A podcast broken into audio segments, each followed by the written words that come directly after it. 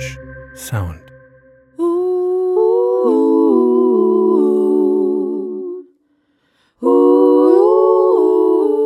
Hallo und herzlich willkommen zu Werde Clara.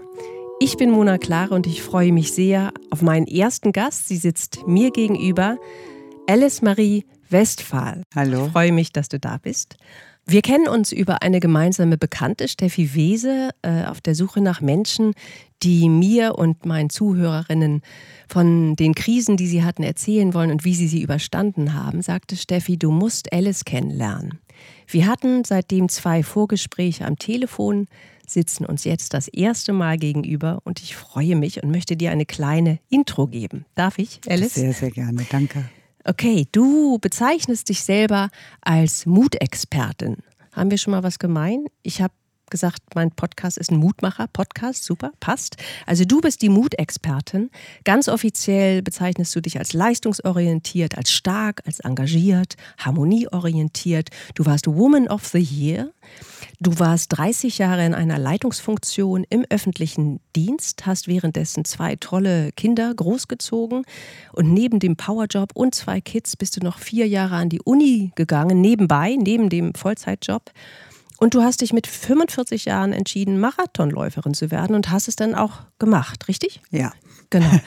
ähm, mit 54 dann hast du den Job gekündigt, der gut bezahlt war, hast dich selbstständig gemacht, völlig neu aufgestellt. Wow. Das hört sich ja mal wieder richtig toll an. Du gehst also raus, du bist eine Macherin, du handelst, du hilfst anderen.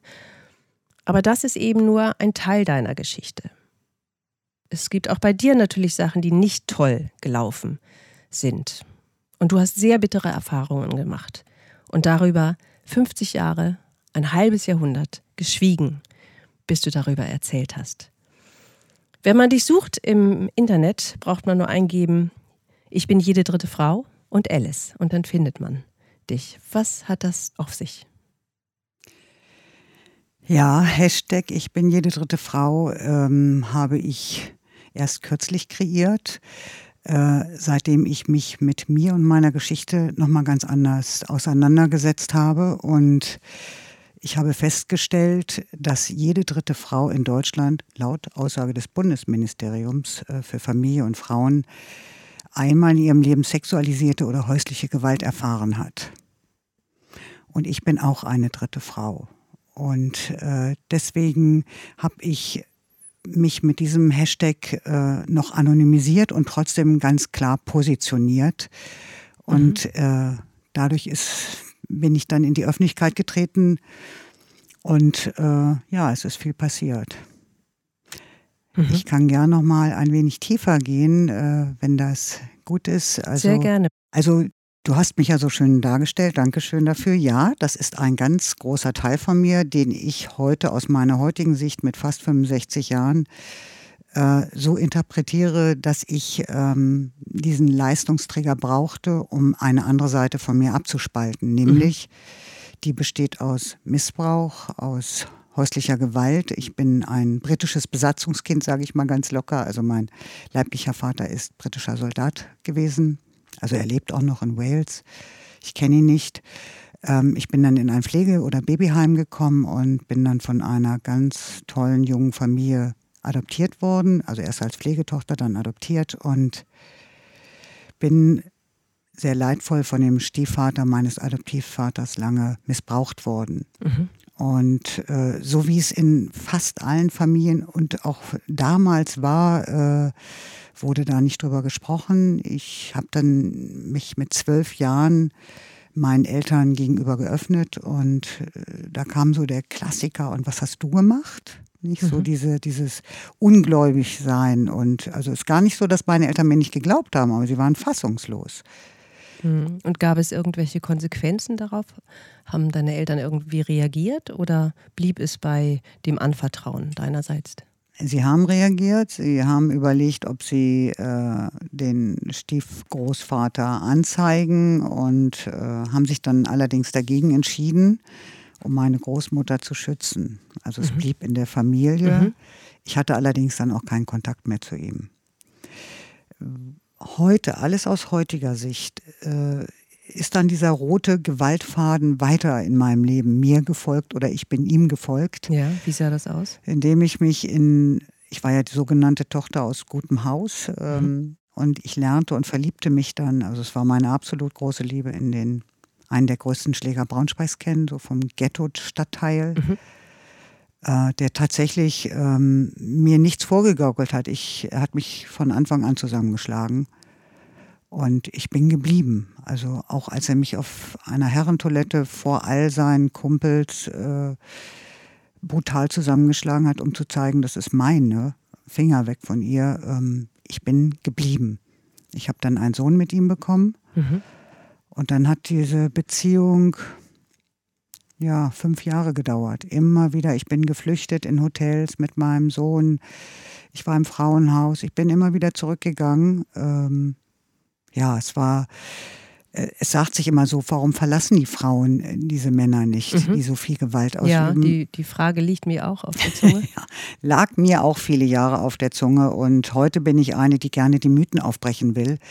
Ähm, weil es beginnt, man nennt es ein Rad der Gewalt zu drehen. Mhm. Das heißt, es gibt äh, finanzielle Gewalt, soziale Gewalt, physische, körperliche Vergewaltigung. Das ist dann so äh, wirklich, sind die mit die allerschlimmsten körperlichen Folgen. Da wird das Selbstvertrauen und der Selbstwert der Frauen, der sowieso schon an vielen Stellen geringer ist, äh, total demoliert. Und es geht ausschließlich um Macht und Kontrolle. Mhm. Mhm. Und dann ist alles so weit weg, dann, dann äh, schrumpfst du zu einem Nichts, zu einem funktionierenden Nichts. Ja. Dann noch die Scham, die Schuld. Und wie lange hast du das mit diesem Ehemann durchgemacht? Wir waren nicht verheiratet. Okay. Ich hätte ihn geheiratet, aber er wollte nicht. okay. ja wie viele Jahre ging das? Fünf. Fünf Jahre hast du das mitgemacht. Ja. Wie hast du da den Absprung dann geschafft? Ja, das ist äh, in meiner Geschichte tatsächlich nochmal ein Drama gewesen, weil ich habe meinen damals kleinen Sohn in die Kita gebracht. Die liegt in oder lag in einem städtischen Park in Braunschweig. Das war sehr früh morgens, sieben, halb acht. Ich war damals Sekretärin in der Klinik bei einem Handchirurgen und wollte zum Bus rennen, weil ich schon wieder sehr spät dran war. Es goss in Strömen. Ich bin kurzsichtig, habe meine Brille abgemacht und bin dann da so durch den Park gerannt. Und dann stand da plötzlich ein Mann mit einer Pistole vor mir im Weg und hielt die mir an den Kopf und ähm, zwang mich ins Gebüsch und hat mir dann auch ein Messer an die Kehle gehalten und hat mich dann vergewaltigt. Das war aber nicht der Vater nein, deines nein, Sohnes? Nein, das war vollkommen unabhängig. Zur gleichen Zeit? Also waren das die fünf Jahre, wo du. Das war das Ende der fünf Jahre. Das war der en das mhm. Ende der fünf. Jahre. Ja. Okay. Ja. Ähm, Und hast du das auch zur Anzeige gebracht? Diese das andere habe ich nicht zur Anzeige gebracht. Jürgen, äh, so, ja. den hätte ich niemals angezeigt. Äh, Nachbarn haben immer wieder mal Polizei gerufen, aber ja. ich habe das dann abgestritten. Ähm, ich habe ihn immer verteidigt, aber diesen Mann, diesen fremden Mann, der mich da morgens im Park vergewaltigt hat, den habe ich angezeigt, ja. Okay. Hast du noch weiter für dich gesorgt? Ähm, du hast ihn angezeigt, hast du gesagt, ähm, ich kann mir vorstellen, das ist äh, unmöglich, sowas alleine ähm, zu verarbeiten. All, all diese, äh, die drei Geschichten. Furchtbar hört sich das für ja, mich an. Ist auch. Ähm, was hast du für dich gemacht, um das zu verarbeiten, um das irgendwo hinzustecken in eine Schublade, dass es dich nicht und dein Leben jeden zweiten Tag mindestens begleitet. Was hast du getan? Das erfahre ich jetzt gerade erst in der Traumatherapie. Äh, es ist, äh, es ist ein Prozess. Also ich habe mich komplett abgespalten. Also ich, ich habe so getan, als ob nichts ist. Mhm. Ich bin nach der Vergewaltigung, habe ich sogar noch äh, gearbeitet. Mhm. Also und ja auch sehr gut, ne? Du hast ja gesagt, du hast sehr viel geschaffen, du hast für andere, warst du da? Ne? Du warst Personalratsvorsitzende. Das kam später, das ja. Kam später. später. Ich, was der Bruch war, und, und das würde ich heute bezeichnen, dass ich, äh, vielleicht bin ich deswegen auch Resilienztrainerin geworden, ähm, dass ich hohe Resilienzfähigkeiten habe. Irgendetwas wollte in mir leben. Mhm. Und diese Vergewaltigung im Park mit, mit dieser wirklich auch schlimmen Befragung, auch wenn das die Polizisten nicht so meinten, aber ja. es, es, es war wirklich sehr frauenfeindlich, sage ich mal, ähm, und unsensibel. Äh, dadurch habe ich die Stadt verlassen. Also ich habe Braunschweig verlassen mhm. und ich bin mit meinem Sohn nach Berlin gegangen. Mhm. Wann war das? 1982. Mhm. Mhm. Und da kam dann so für mich der Aufbruch. Berlin, die, die sicherste Stadt für mich der Welt. Äh, hier konnte ich durchatmen. Äh, ich war erst im, im, Klinikum Benjamin Franklin, heute ja ein Teil der Charité, habe ich als Schreibkraft angefangen, obwohl ich dachte, ich übernehme eine Chefin-Aufgabe. Ich hatte mich ganz falsch beworben, aber es war alles im Nachhinein gut. Ich habe sieben Jahre im Schreibbüro mit 60 verschiedenen Frauen Arztbriefe und alles, was da so anfällt, geschrieben.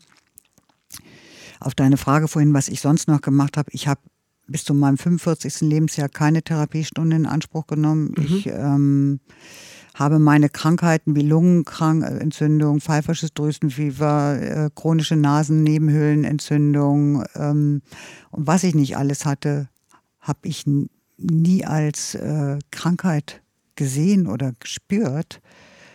Ähm, und hast du das, darf ich dazu ja, fragen, natürlich. hast du das in Verbindung gebracht mit deinen drei äh, schlimmen Gewalterfahrungen? Oder hast du gesagt, Nein. nee, das hat, ist die Gesundheit, das hat nichts damit zu tun?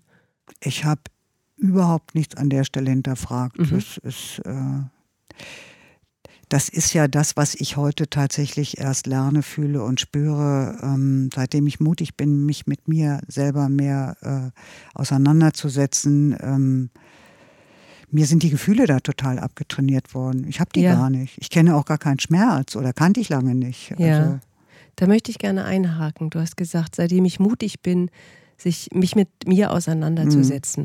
Mhm. Ähm, du hast ja irgendwann angefangen, äh, Workshops oder äh, Therapien zu machen und da mehr hinzuschauen in die Vergangenheit. Was ist da passiert? Was ist mit dir passiert? Ähm, und es gab, glaube ich, einen Moment, der stellvertretend dafür war, dass du etwas geändert hast von, von deinem Blick auf die Welt, von deinem Blick auf dich. Äh, in unserem Vorgespräch hast du gesagt, das war ein, ein Moment in einem bestimmten Workshop. Ja. Willst du davon erzählen? Was sehr, war das für gerne. ein Moment?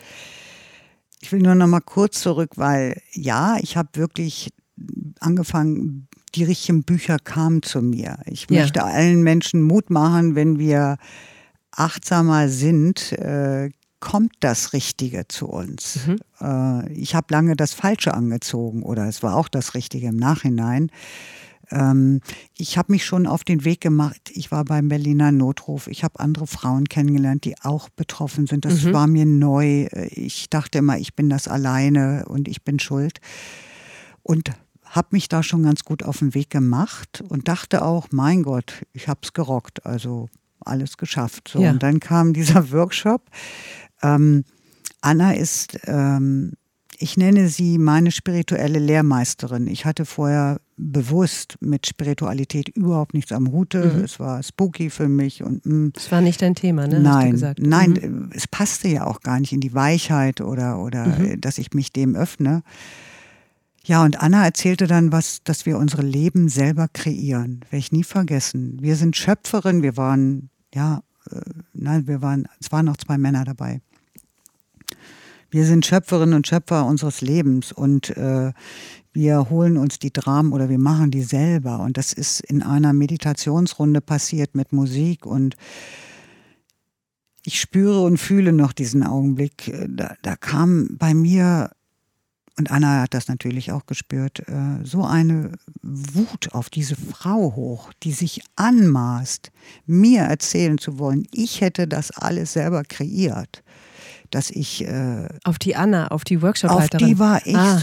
Aber ich habe das nicht gesagt. Wir waren ja. ja in der Stille oder in der Meditation. Und, aber sie, ich sage immer, sie dockt sich bei uns an mhm. und sie war dann dann bei mir, mhm. Augen zu und hat mir die Hand auf die Schulter gelegt, oh, ich kriege gerade wieder Gänsehaut und meinte, Alice, lass es raus. Mhm. Ja, und dann fing ich an zu weinen. Also ich habe zum ersten Mal wirkliches Selbstmitleid mit mir gehabt oder vielleicht auch Selbstgefühl, Mitgefühl. Mhm. Ich habe so dolle geweint, ich weine sonst nicht, ähm, dass die ganze Gruppe mitgeweint hat. Also ich habe kollektiv wahrscheinlich. Mhm. Und ähm, sie hat es mir auf ihre Art und Weise dann erklärt, dass ich eine Auserwählte bin. Und dieses Wort finde ich schön, weil ich auch im Heim eine Auserwählte war. Ähm, dass ich eine Aufgabe im Leben habe, mhm. dass es um Reinkarnation, mit dem Wort konnte ich auch überhaupt nichts anfangen, ähm, dass es Dinge gibt, die gar nicht so erklärbar sind. Und äh, ich konnte da mit Frieden schließen und äh, wir haben jedes Jahr drei Tage mit einer einen Workshop und ich entwickelte mich da immer weiter. Und bis heute, glaube ich, ne? Ja, bis, bis heute. heute. Nächstes Jahr haben wir wieder. Genau. Hm, in dieser Selbstarbeit, ne? Ja. Bist du dran und ja. du hast auch von der Traumatherapie ja, gesprochen, die mache ich jetzt seit einem halben Jahr erst. machst. Genau. Mhm. Mhm. Also du arbeitest seitdem arbeitest du an dir? Ich nenne es tatsächlich Arbeiten, mhm. ganz bewusst. Ich trainiere und übe das jeden Tag, wie ich es in meiner Sprache sage, mich umzuprogrammieren. Mhm. Du hast jetzt äh, ein paar tolle Dinge gesagt. Du hast einmal gesagt, es war die Achtsamkeit. Also was kommt zu mir? Du hast gesagt, die richtigen Bücher kamen zu mir und damit auch Leute oder andere Frauen, die ähnliches erlebt haben. Damit auch diesen Workshop, den du dort ähm, gefunden hast und wo du diesen Schlüsselmoment hattest. Ja. Mhm, dass du Wut spürtest, dass du Verzweiflung fühltest ja. und dass du ähm, Übrigens finde ich das gar nicht dasselbe. Das ist Selbstmitleid und Selbstmitgefühl, glaube ich, ist etwas ganz Unterschiedliches. Ganz unterschiedlich, genau. Deswegen ja dieses, hatte ich beides gesagt. Genau. Also dieses, ich fühle mit mir selber mit und nutze meine Stärke nicht, um mich abzulenken, um mich woanders hinzudrücken, damit ich nicht dahin gucke, wo es weh tut, sondern ich, ich fühle mit mir mit. Das ist, ja, äh, glaube ja. ich, eine ganz tolle Kraft in dem Moment, äh, wo wir in einer tiefen Krise stecken und dass wir das sehen und dass wir das zulassen und das sehen, was ist in dem Moment. Das macht allerdings Angst, ne? Mhm, das kann ich mir sehr gut vorstellen. Weil gerade, das weiß ich auch erst alles seit kurzem, sexualisiert äh, betroffene Frauen, äh, die haben so oft die Kontrolle über ihr Leben verloren durch diese Taten, durch diese schrecklichen. Und ich habe bei Anna die Kontrolle durch dieses Mitgefühl verloren. Das war für mich ein sehr, sehr beängstigender ähm, Augenblick. Äh, und ich spüre jetzt auch, weil ich diese andere Seite der Alice gerne kennenlernen möchte, ich möchte gerne ganz sein, mhm. Äh, bevor ich diese schöne Welt verlasse, äh, werde ich dieses immer häufiger nochmal erleben, wo, wo ich so dieses Leistungsorientierte, dieses extremst starke, das schaffe ich, mich kriegt mhm. keiner mehr klein, mhm. äh, dass ich das in Weichheit und in Vertrauen überlassen darf. Ja, mhm. das ist noch ein. Mhm.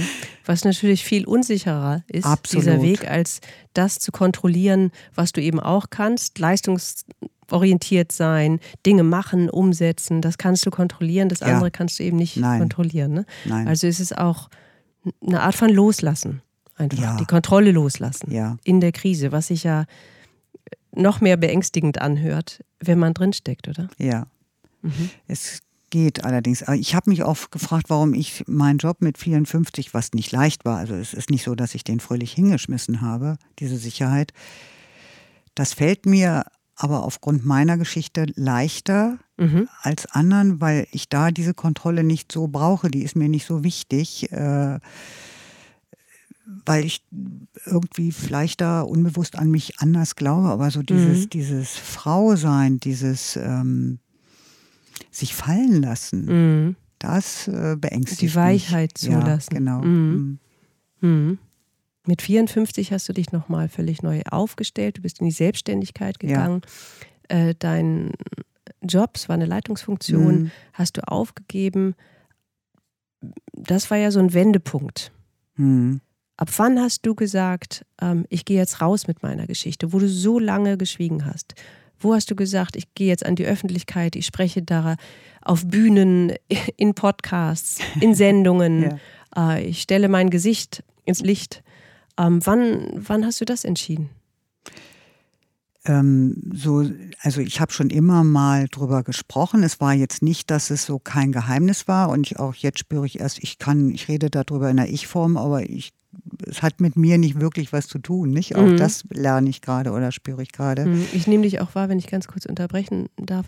Du bist ganz ruhig. Du sitzt ruhig in diesem Sessel, ähm, ich würde sagen fast entspannt und du bist sehr konzentriert dabei, sehr ernst auch. Aber ich, ich, du hast auf mich eine sehr sichere, selbstsichere Ausstrahlung, so wie du das erzählst jetzt auch.